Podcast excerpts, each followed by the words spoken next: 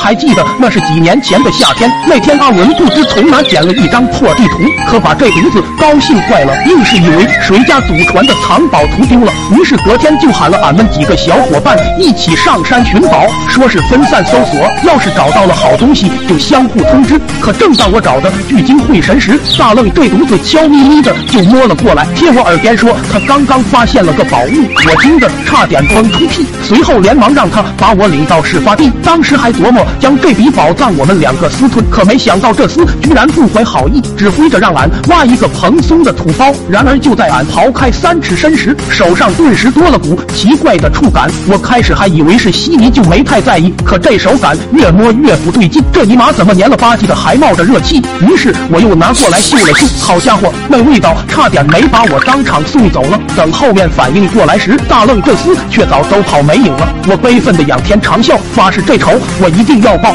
于是当天下午就招呼了阿文，俺俩合力在大愣回家的必经路上挖一个大坑，伺机报复。完事后，我又拉了些花草，轻轻的铺盖在上面，随即准备回家静静等待。可还没等到家，陷阱的那个位置就有了动静，一个响亮的男高音回荡在我们村上空。我的第一反应就是老爹，因为除了他，村里再没第二人有这么嘹亮的嗓门。我顿时丢了魂般的往家跑，床上一躺，被子一盖，当做什么都没发生，晶晶。战战的等了半宿，老爹终于回来了。进屋的那一刻，我偷瞄见他手还捂着大腚，不用猜也知道是被我放在坑里的石头扎到了。我见他面容扭曲的一步一步往屋里挪，吓得愣是大气没敢喘一下。一直等到第二天一早，天空雾蒙蒙的小雨，老爹伤势稍好些，就要拿着铲子上山，说是要去把那坑填了，不然还会有人遭殃。这本来是件好事，可是冥冥中我却感觉老爹就是在奔赴刑场。等后来到了地。地方，老爹拿上铲子就开始往坑里回填，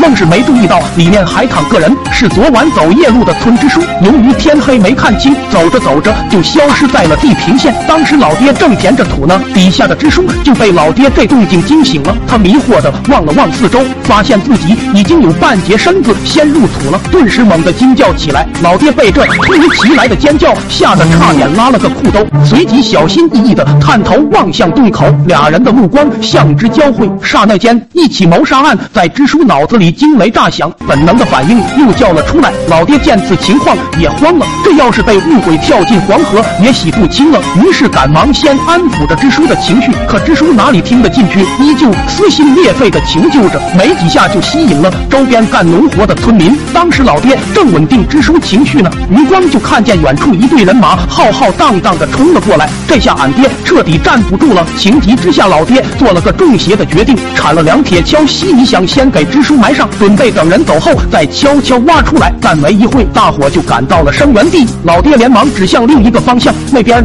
在那边，叫的老邪乎了。可等众人刚要告别时，就见坑洞里猛然爬出一个满是泥泞的怪物，在场的人都傻了。哎呀，我的妈，这是个什么玩意？随即，大伙的目光又齐刷刷的看向了俺爹。老爹眼看事情败露。